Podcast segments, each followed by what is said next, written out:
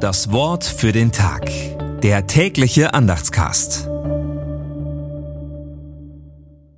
Sonntag, 4. Februar 2024.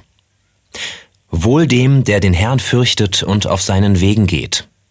Psalm 128, Vers 1. Gedanken dazu von Frank Banse. So ist es, mehr kann man dazu nicht sagen, und wir können nur hoffen, dass wir zu den Menschen gehören, die der Beter dieses Psalms glücklich preist, zu den Menschen, die damit leben.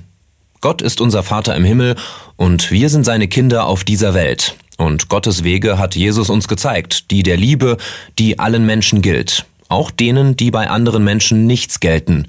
Die Liebe, die keinen Menschen hungrig lässt, die Kranke und Gefangene besucht und Menschen Unterkunft bietet, die kein Dach über dem Kopf haben. Glücklich die Menschen, die das tun. Glücklich wir, wenn wir dazu gehören. Das Wort für den Tag. Der tägliche Andachtscast. Präsentiert vom Evangelischen Gemeindeblatt für Württemberg. Mehr Infos in den Show Notes und unter www.evangelisches-gemeindeblatt.de.